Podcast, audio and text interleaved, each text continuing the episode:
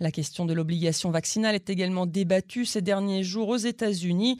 Et puis un juge fédéral de Louisiane a délivré hier une injonction préliminaire qui bloque dans tous les États un règlement de l'administration Biden qui imposait la vaccination aux travailleurs de la santé dont les employeurs bénéficient d'un financement fédéral. Certains pays, on le sait, ont déjà franchi le pas, comme l'Autriche ou encore la Grèce. La France y pense aussi. Alors qu'en est-il en Israël?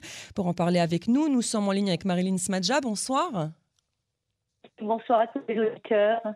Voilà, alors pour, euh, pour expliquer à nos auditeurs, vous êtes la cofondatrice du collectif pour l'Union d'Israël qui soutient le gouvernement actuel, euh, notamment auprès des francophones du pays.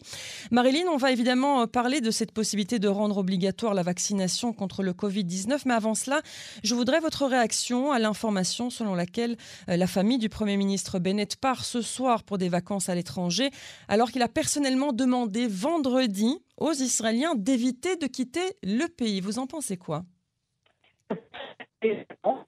Ou la communication est très mauvaise, Marilyn Smadja. Euh, je pense que c'est. Vous m'entendez, Mimi? Là, c'est. Je pense. Allez-y.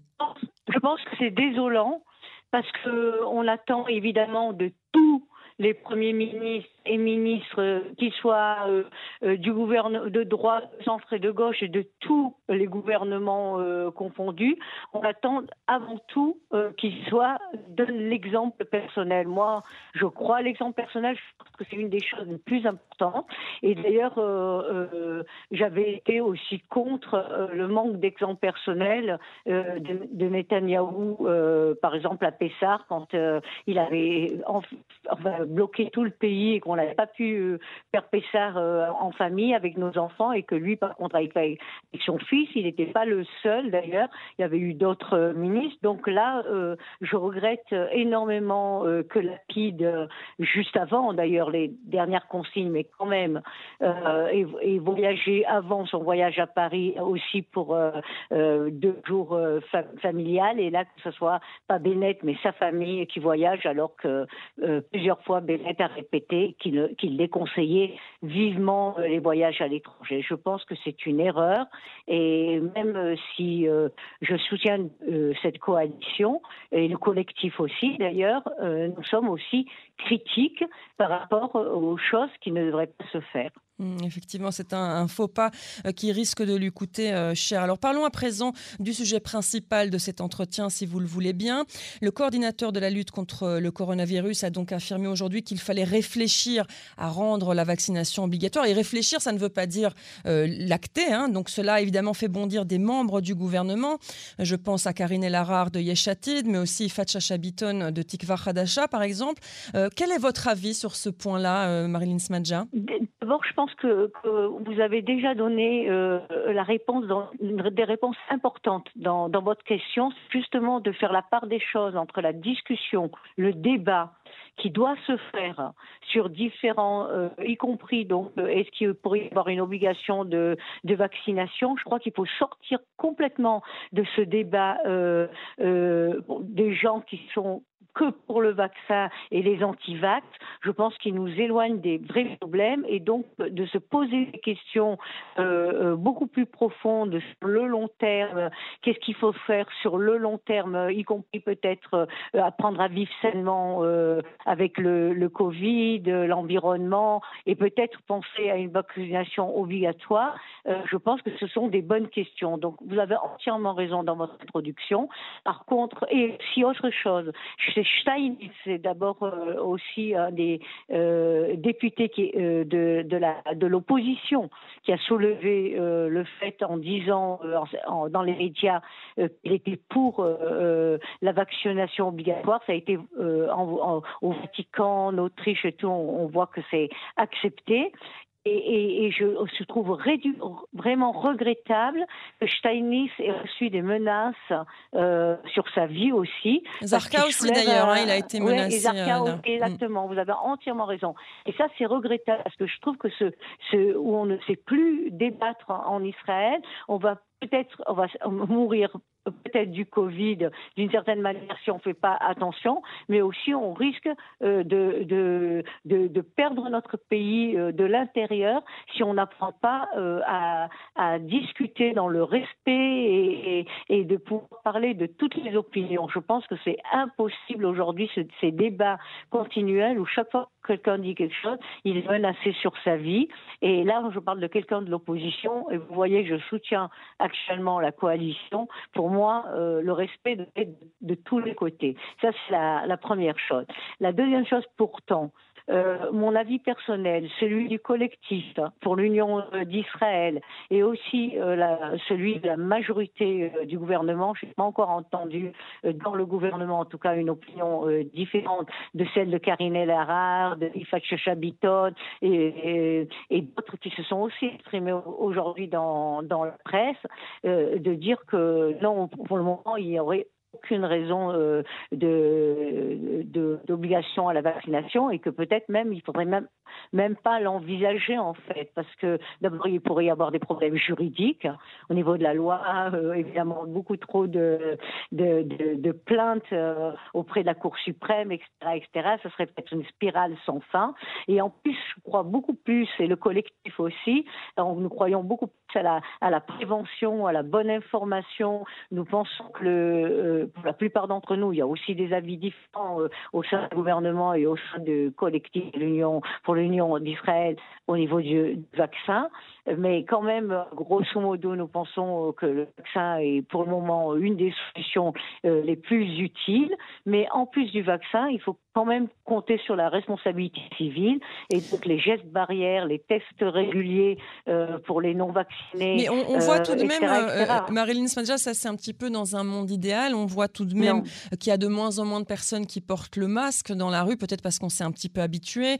Euh, il y a aujourd'hui 680 000 Israéliens qui ne sont pas vaccinés du tout. On parle même pas de la troisième dose hein, du rappel. On parle euh, comment est-ce qu'on arrive euh, à, remobiliser les Israéliens, notamment face aux, variants Omicron, et et aussi convaincre ces personnes qui ne sont pas du tout vaccinées de le faire. Est-ce qu'il y a moyen D'abord, euh, d'abord, vous avez raison. Et notre problème n'est pas seulement les 680 000 euh, Israéliens non vaccinés. Notre problème, ce sont les 3 millions d'Israéliens non vaccinés. Parce qu'il faut comprendre que ceux qui ont fait les deux premières doses, mais qui ne veulent pas faire le booster, la troisième dose, et qui ont fait, par exemple, les doses, il y a, moi j'ai des amis qui ont fait euh, déjà leur, dernière dose, euh, troisième, c'était en janvier, février euh, l'année dernière, ne sont plus vaccinés. Donc il faut considérer qu'il y en a 3 millions d'Israéliens non vaccinés actuellement, y compris à partir de, de, de l'âge de l'adolescence qui pourraient être déjà vaccinés.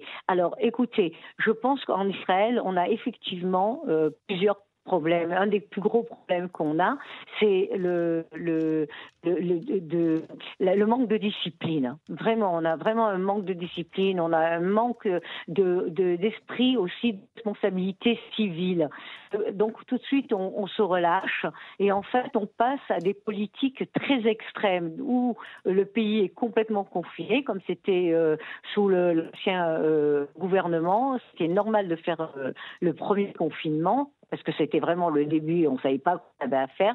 Mais par exemple, on le sait au niveau médical, le deuxième, le troisième confinement n'ont absolument pas marché sous l'ancien gouvernement. Donc il faut absolument euh, apprendre à la, à la, société israélienne à, à, vivre avec le Covid, à préserver euh, déjà les, ouvertures d'écoles. L'école, c'est vraiment euh, nécessaire parce qu'on a vu les dégâts psychiques et aussi sur le plan scolaire qui ont été créés sur les enfants. Mm. Et il faut quand même penser à, à nos enfants, à l'avenir. On ne peut pas penser que, que à nous et à notre génération. Il faut voir beaucoup, beaucoup, beaucoup plus loin et les, et les conséquences. Et donc, je crois que le, gouvernement actuel a un, un travail peut-être même encore plus difficile que le précédent.